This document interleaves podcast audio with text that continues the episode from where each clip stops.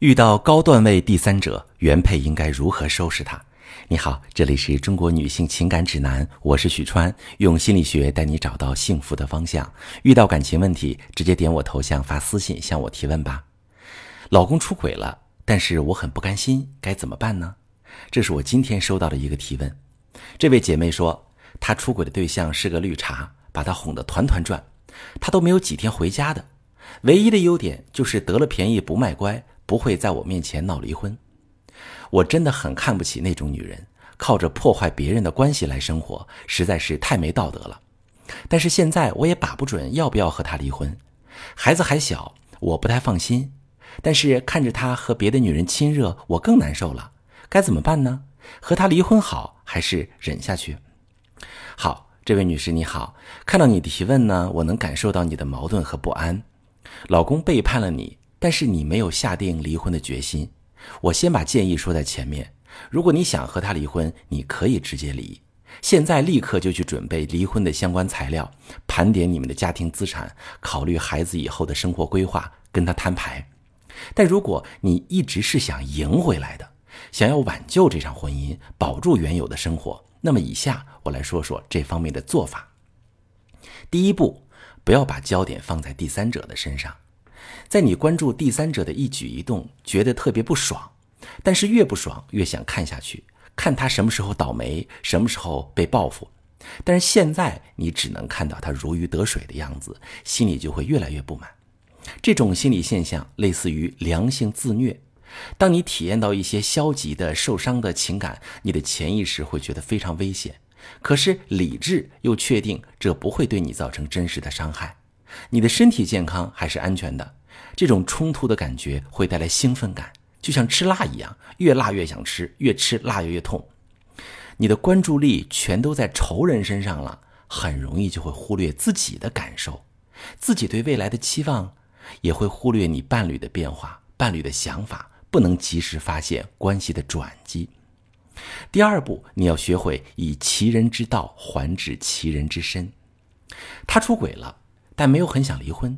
这是你看到的现象。通过这个现象，我们可以分析出一些可能。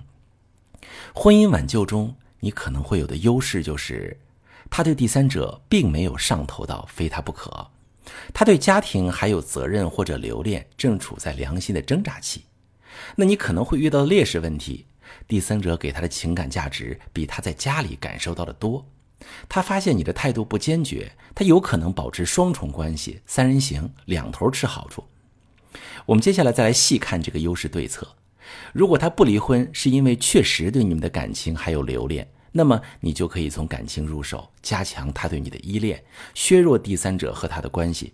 比如跟他打感情牌，但不要让他觉得你是在道德绑架他。比如趁着重要的日子让他留在家里，让他为你付出，从而让第三者感到失落、妒忌，对他进行逼迫，破坏原本的绿茶那个温柔的形象。那劣势的对策就需要靠你主动出击。你们的感情之所以出现问题，是因为他可能无法在你身上感受到被爱，这是一个特别主观的问题啊。